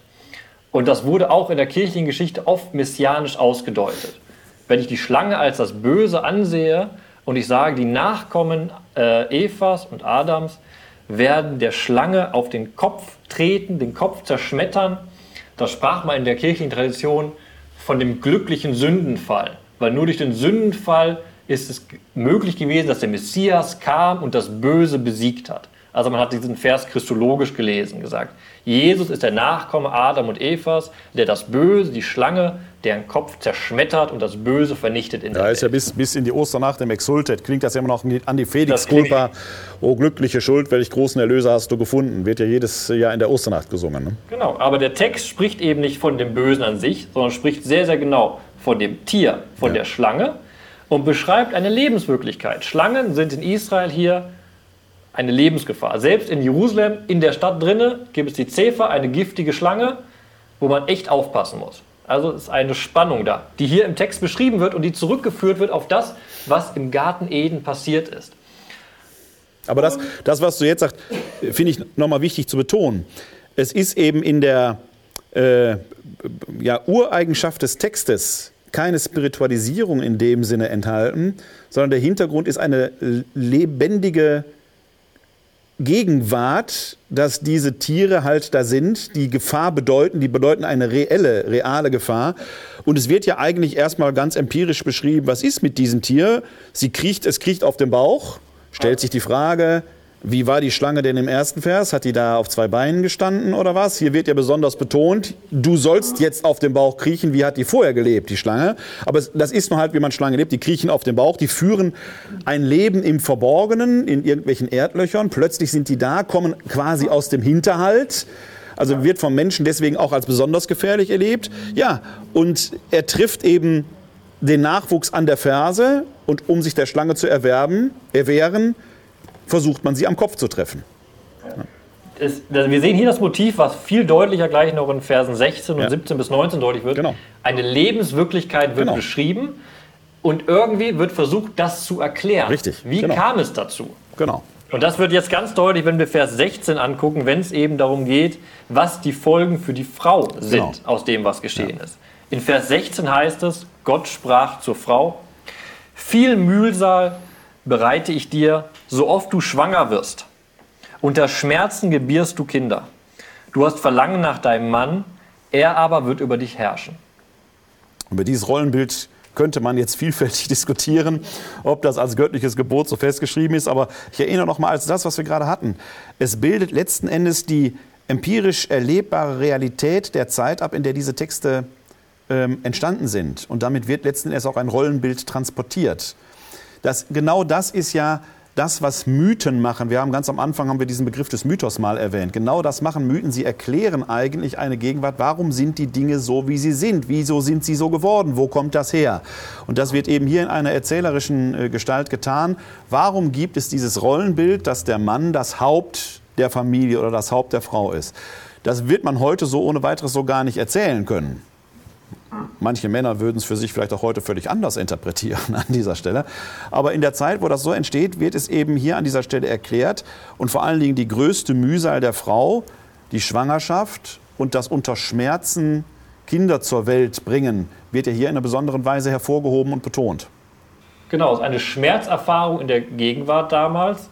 Damals waren Geburten nicht nur schmerzvoll, sondern zutiefst gefährlich für die Frau. Und aus der damaligen Lebenswirklichkeit wurde das versucht zu erklären. Wie kann das sein? Ja. Das ist der Schmerz, der sich durch die Tat, durch die Geschichte zieht. Und es ist genau das, was du gesagt hast. Dieser Vers beschreibt, was Frau sein bedeutet in der damaligen Zeit. Diese zwei Pole, die wichtig sind, die Ehefrau und die Mutter. Und zwei Punkte werden da beschrieben, die gefährliche Geburt und eben die Rolle der Frau in der Gesellschaft. Ja. Und da müssen wir uns auch keine Augenwischerei machen. In der damaligen Zeit waren Frauen nicht gleichberechtigt. Ja.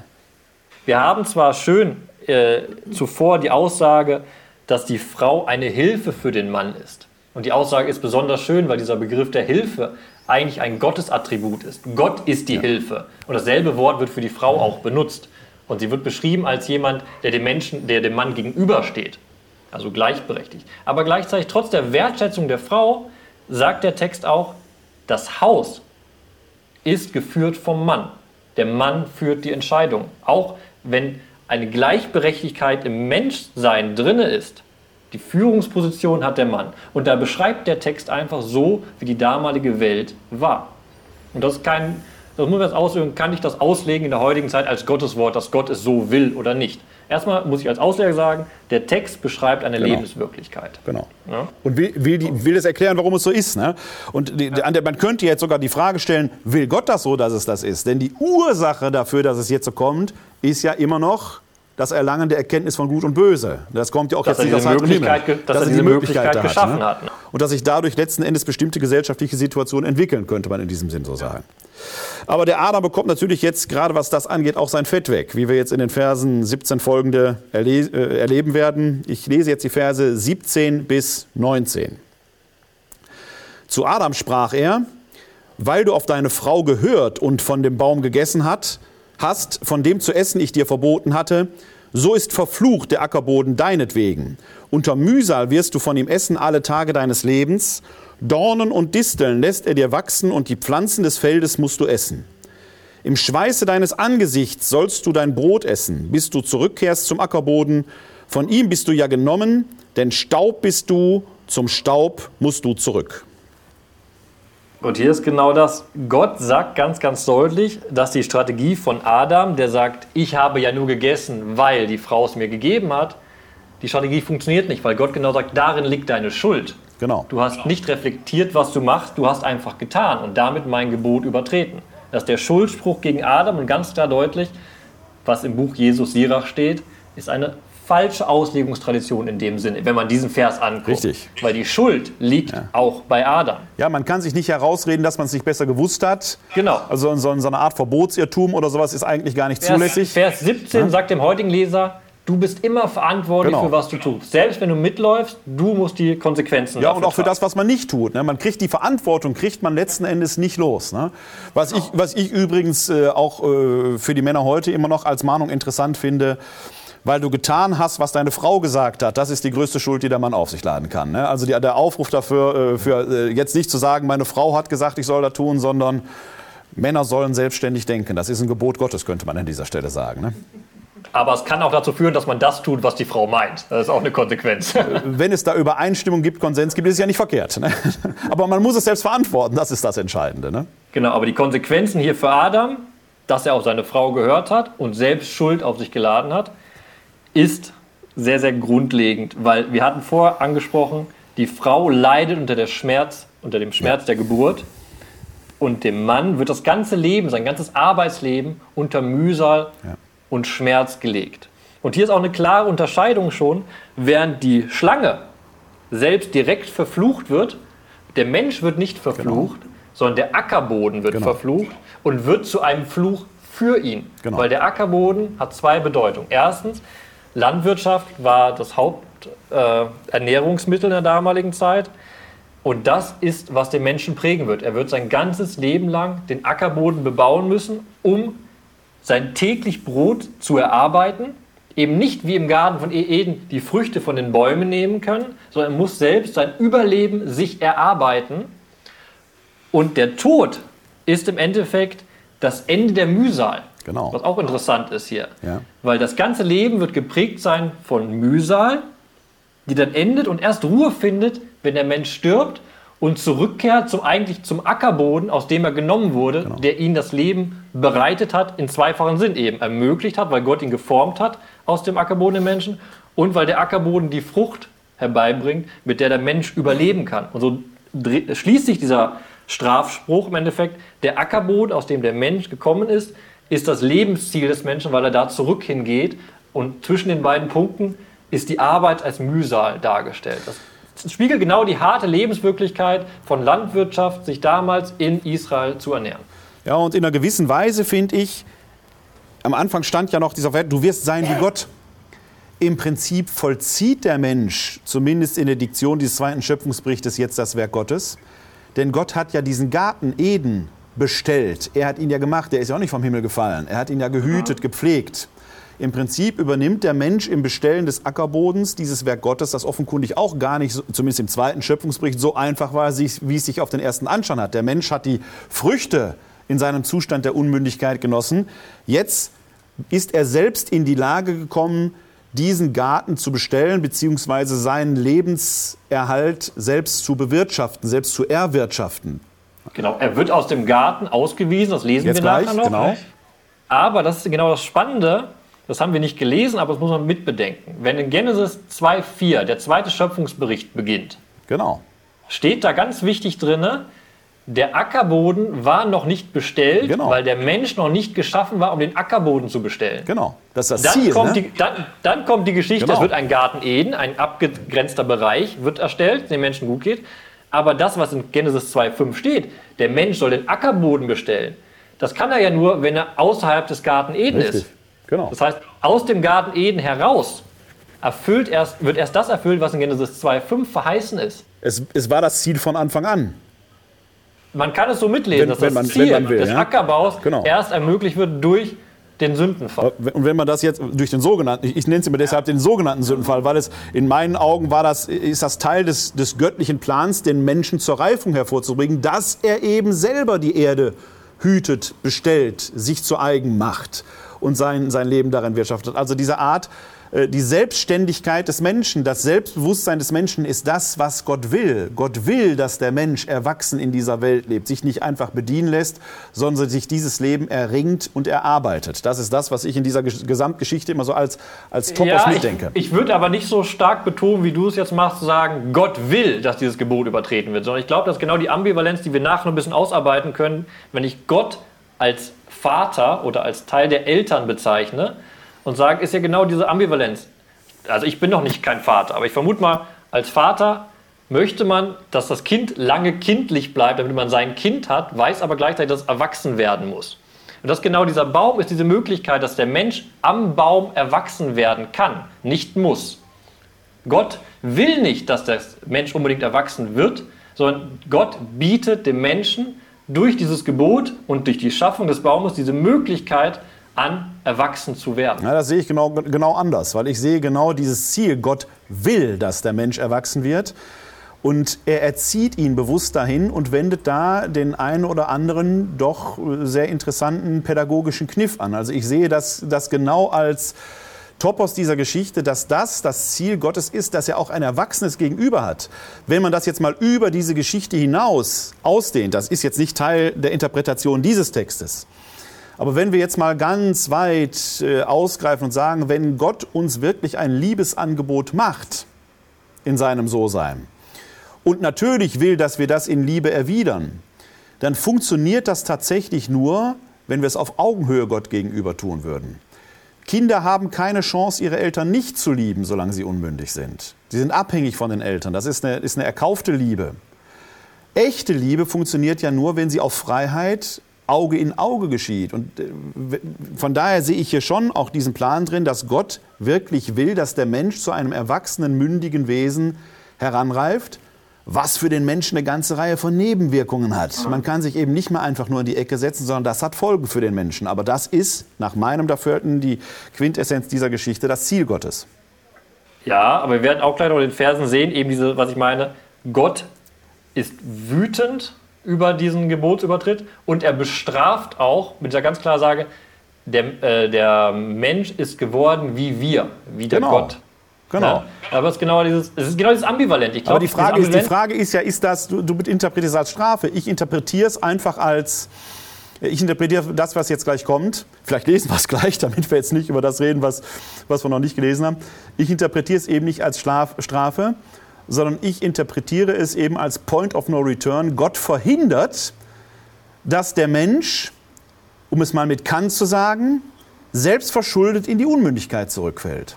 Indem er gleich, wie wir sehen werden, den Flammenengel vor das Paradies stellt und dadurch verhindert, dass der Mensch quasi selbst gewählt in diese äh, Unschuldssituation äh, zurückkehrt, wo er für nichts verantwortlich ist oder sein muss. Das ist ja eine Geschichte, die in unserer heutigen Lebensrealität durchaus mit Händen greifbar ist. Ja? Äh, Du hast gerade ja äh, in diesen Tagen den Beitrag da über das Grundeinkommen, bedingungslose Grundeinkommen äh, ähm, äh, veröffentlicht. Eine Idee, wo man sagt, ja klar, warum soll nicht jeder wie in der Schweiz angeboten zweieinhalbtausend Euro bekommen? Da könnten wir alle in Saus und Braus leben. Aber wo soll das Geld herkommen? Was bedeutet das für unsere Gesellschaft? Wenn alle so viel Geld haben, wird es überhaupt noch Leute geben, die produzieren? Wo kommt denn das her? Also da hängt ja eine ganze Menge Fragen dran, äh, die da kommen. Aber der erste Impuls ist natürlich, ist doch super, ist doch schön. Da könnten wir doch alle uns zurücklehnen, könnten unser Leben genießen, könnten uns in die Sonne legen. Ja? Also ich interpretiere es eher so, Gott setzt mit dem, was wir gleich sehen werden, ein Fanal und sagt, ich will, dass ihr mit Verstand und Vernunft als Erwachsene jetzt lebt. Ich sehe es nicht als Strafe, sondern ich sehe es als eine Willensbekundung Gottes. Das mag, in der, das mag im Ergebnis dasselbe sein, aber ich, ich, für mich ist das Glas an der Stelle eher halb voll als halb leer. Ist auch positiv. Was du auch auf deiner Seite hast, natürlich die kirchliche Tradition, die theologische Tradition. Wir erhoffen uns im, im christlichen Leben in den Himmel zu kommen, nicht zurück ins Paradies, sondern ein Voranschreiten. Ja als erwachsener Mensch im Angesicht Gottes. Ja, und Warum ich aber diese Strafe doch betone, ist schon der Aspekt, der in der Geschichte mitläuft. Einfach dieses, diese Spannung. Ge Gehorsam gegenüber einem Gebot und Übertretung des Gebotes zu einem höheren Gut. Das ist genau, was ja, auch mitläuft. Ne? Da wäre ich d'accord mit dir. Äh, wobei, wie gesagt, die Strafe ist, die wird ja von Gott gleich selbst schon ab. Vielleicht lesen wir den Text gleich wirklich erstmal. Sie wird, sie wird ja gleich abgemildert, indem er den Menschen ja ausstattet. Ne? Bisher hat der Mensch sich ja so ein selbstgebasteltes Feigenblättchen vorgehalten, um nicht ganz nackt zu erscheinen. Ähm, jetzt bekommt er aber gleich was Vernünftiges, was aber nicht von ihm stammt, sondern er wird ausgerüstet. Ja, von Gott dazu. Werner, ich schlage vor, du liest einfach mal die letzten ja, Verse. Genau. Wir lesen jetzt äh, ab Vers 20 bis zum. Nee, nicht bis ganz zum Schluss, ne? Doch, bis 24, bis zum Schluss. Adam nannte seine Frau Eva, das heißt Leben, denn sie wurde die Mutter aller Lebendigen. Gott der Herr machte Adam und seiner Frau Röcke aus Fellen und bekleidete sie damit. Dann sprach Gott der Herr, Seht, der Mensch ist geworden wie wir. Er erkennt Gut und Böse. Dass er jetzt nicht die Hand ausstreckt, auch vom Baum des Lebens nimmt, davon isst und ewig lebt. Gott der Herr schickte ihn aus dem Garten von Eden weg, damit er den Ackerboden bestellte, von dem er genommen war. Er vertrieb den Menschen und stellte östlich des Gartens von Eden die Cherubim auf und das lodernde Flammenschwert, damit sie den Weg zum Baum des Lebens bewachten. Und jetzt haben wir genau, wir, sind, wir kommen gerade von den Fluchsprüchen, haben in Vers 20 eine Handlung Adams und kommen dann zur Handlung Gottes.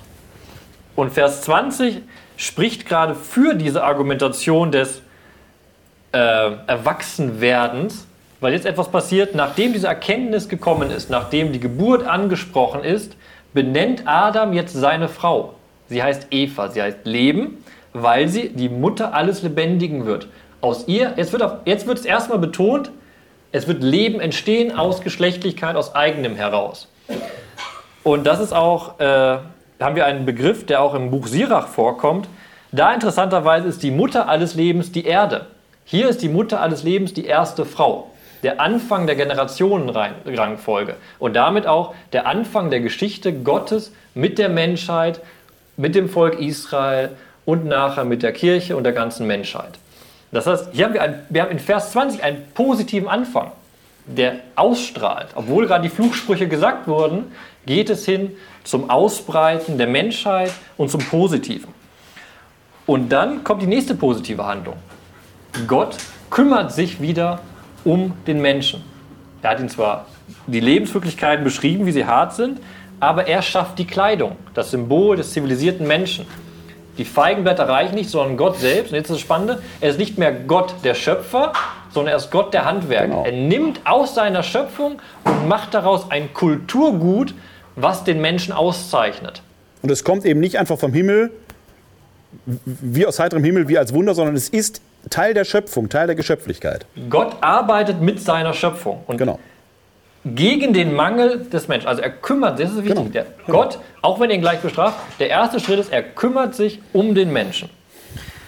Und dann ist ganz theologisch spannend, genau, er kümmert sich zwar um den Menschen, aber Gott hat ein Problem. Gott, der Herr, äh, sagt nämlich da, wo ist es? Vers, Vers 22. Seht, der Mensch ist geworden wie wir.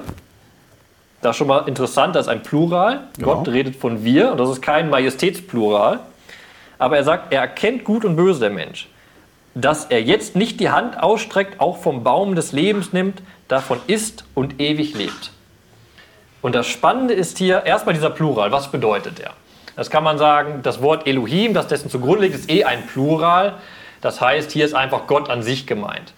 Oder wir können einfach gucken, was für Texte gibt es im Buch Genesis drumherum und da taucht dieser Plural öfter aus.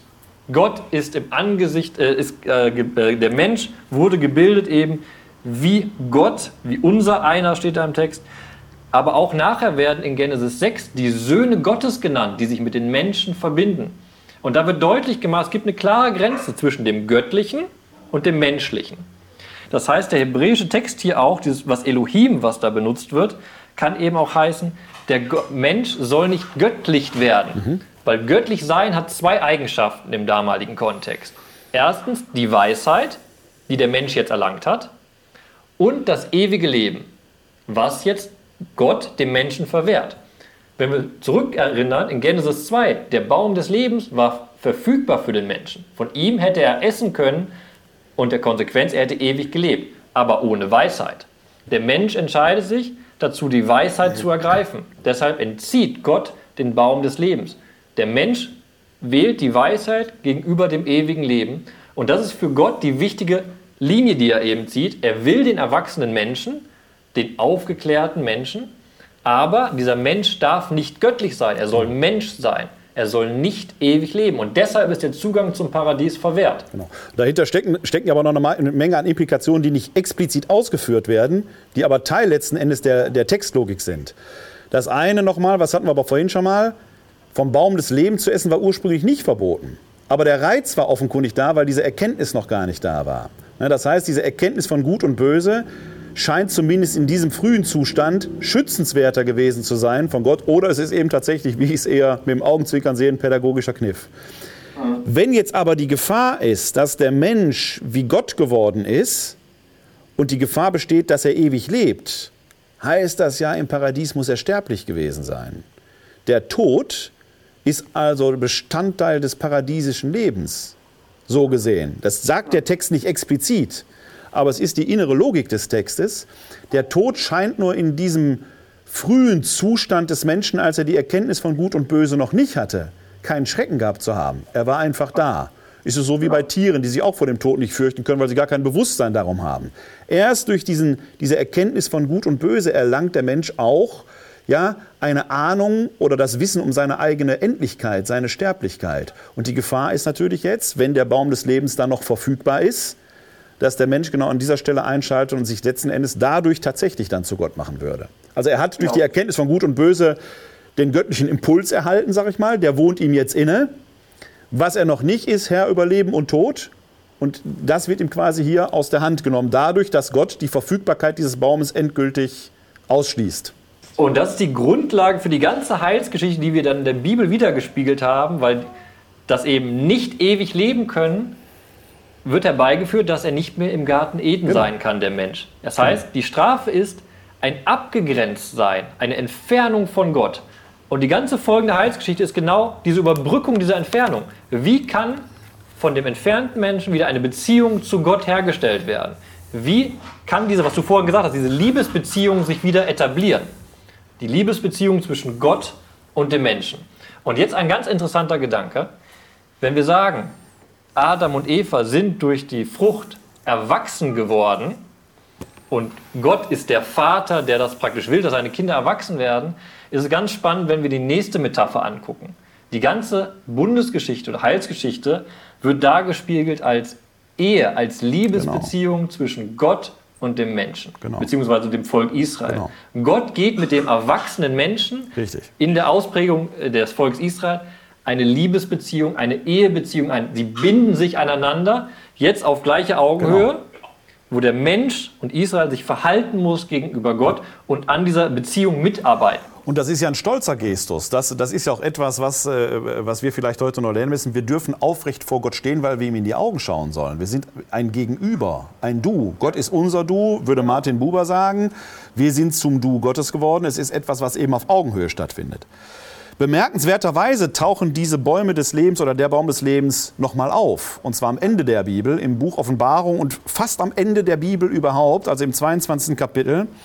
Da heißt es nämlich in der Offenbarung, und er, also der äh, Offenbarungsengel, zeigte mir, dem Seher Johannes, und er zeigte mir einen Strom, das Wasser des Lebens klar wie Kristall, Er geht vom Thron Gottes und des Lammes aus. Zwischen der Straße der Stadt und dem Strom, hüben und drüben, stehen Bäume des Lebens. Zwölfmal tragen sie Früchte, jeden Monat einmal, und die Blätter der Bäume dienen zur Heilung der Völker. Es wird nichts mehr geben, was der Fluch Gottes trifft. Der Thron Gottes und des Lammes wird in der Stadt stehen und seine Knechte werden ihm dienen. Also ganz zum Schluss im himmlischen Jerusalem tauchen diese Bäume des Lebens plötzlich auf wenn der Mensch in die Herrlichkeit Gottes zurückkehrt, sind diese Bäume plötzlich wieder verfügbar, weil sie jetzt in der Ewigkeit Gottes leben. Zwischen dem Paradies, diesem Zustand der kindlichen Unmündigkeit, und dem Einkehren in die Herrlichkeit Gottes, wenn die Bäume des Lebens verfügbar sind, hat Gott aber die Mühsal des Lebens gestellt, der man sich eben nicht entziehen kann. Genau, und genau dieser Weg ist geprägt für den Menschen von dieser Entscheidung, die er jetzt erlangt hat, zwischen Gut und Böse sich zu verhalten. Er ist ein freies, autonomes Subjekt und muss sich, wie auch schon im Garten Eden im Endeffekt, aber jetzt erst recht, gegenüber Gott und seinen Geboten verhalten, mit dem, was er erlangt hat, um in ein neues Paradies zu kommen, was nicht das alte Paradies ist, sondern das Jerusalem, was neu erschaffen wird. Dieser ganze, Im Endeffekt, diese ganze Spannung, dieses, was du beschreibst, das Paradies hin zum neuen Jerusalem, ist geprägt von der Autonomie des Menschen, genau. der aufgrund seiner Weisheit, die er erlangen kann, sein Leben in Gottes Furcht leben soll. Ja, und das Interessante ist, wenn man jetzt so eine Bibel sieht, wir haben jetzt ziemlich am Anfang der Bibel geschaut. Die Offenbarung steht ganz am Ende der Bibel. Und dazwischen steht das pralle Leben. Der Bund Gottes mit den Menschen, wenn man so will. Wenn wir noch mal an den Anfang unseres Abends schauen, auf äh, das Stück aus dem Hebräer schreiben, dann ist ja da eindeutig der Aufruf äh, gegeben, äh, erwachsen zu werden, die Erkenntnis von Gut und Böse tatsächlich zu leben und zu ausüben. Man könnte es auch mit Psalm 32 Vers 9 beantworten, werdet nicht wie Ross und Maultier, die ohne Verstand sind. Mit Zaum und Zügel muss man ihr ungestüm bändigen. Das Wappentier der Christen sollte stattdessen der Esel sein.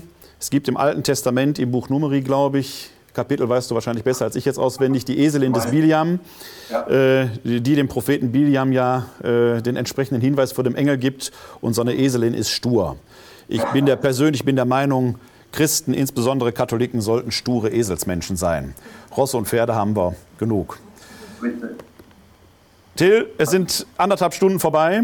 Wir haben, ähm, glaube ich und hoffentlich äh, deutlich gemacht, dass die Sache mit dem Sündenfall tatsächlich so eine Sache ist, dass es um wesentlich mehr geht, als hier den Menschen ein schlechtes Gewissen einzupflanzen, sondern dass diese Geschichte, diese Geschichte äh, aus dem Buch Genesis äh, ja eine Geschichte ist, die uns zu aufrechten Menschen machen soll, die aufrecht ins Leben gehen, wissend, dass das Leben kein Ponyhof ist. Aber wir sollen ja auch nicht werden wie Ross und Maultier. Und so ein Esel, der kann auch Lasten durch die Welt ziehen. Und das ist das, was uns aufgegeben ist. Aber gerade darin dürfen wir stolz und aufrecht auch mit Gott hadern, mit Gott ringen und uns vor allen Dingen an Gott freuen. Und ganz besonders freue ich mich, dass der Hund jetzt zum Schluss doch nochmal gebellt hat. Vielen Dank dir nach Jerusalem. Ähm, Danke. Erstmal für die Diskussion, aber vielleicht gibt es hier noch die eine oder andere Frage, die wir noch miteinander diskutieren können. Das war das hündische Amen. ja, in diesem Sinne, ich freue mich, dass Sie hier waren. Ich hoffe, Sie gehen äh, reich an Erkenntnissen nach Hause oder die eine oder andere Sache ergibt sich gleich vielleicht zwischendurch noch. Aber Sie merken, äh, wenn man die Bibel ohne Vorurteile anfängt zu lesen, ganz ohne Vorurteile kommt man ja nicht aus, weil wir alle ja in einer Traditionsgeschichte letzten Endes stehen. Aber wenn man die Bibel sich nochmal neu zu Gemüte führt, dann erscheint manches doch nochmal in einem ganz anderen Licht. Und äh, gerade diese Erzählungen aus dem Buch Genesis, auch die ersten elf Kapitel, die diese Urgeschichte haben, das sind sehr bildreiche, tragende Geschichten die äh, heute noch ihre Wirkung entfallen. Wir müssen sie tatsächlich nur lesen und wieder in sie eintauchen. Es reicht nicht. Und diese, und diese Geschichten wollen ja genau, Genesis 1, er will ja genau das Menschsein erklären. Was genau. bedeutet das Menschsein? Wie ist das? Und da wird deutlich, wie aktuell die Bibel ist und was wir auch bei De Verbum genau machen. Ja. Diese Texte wieder herausholen, in neue Kontexte genau. reinsetzen, genau. Perspektiven sehen und sagen, okay, wenn das das Fundament unseres Glaubens ist, wie leben wir diesen Glauben in unserer Gegenwart? Und es reicht eben nicht, sich sagen zu lassen, das steht da und da, das versuchen Schlangen manchmal. Sondern es, äh, man muss, wie die Eva es dem Adam vorgemacht hat, tatsächlich selber denken. In diesem Sinne, danke nach Jerusalem. Vielen Dank, dass wir in Oberbarm sein durften. Demnächst wieder neu.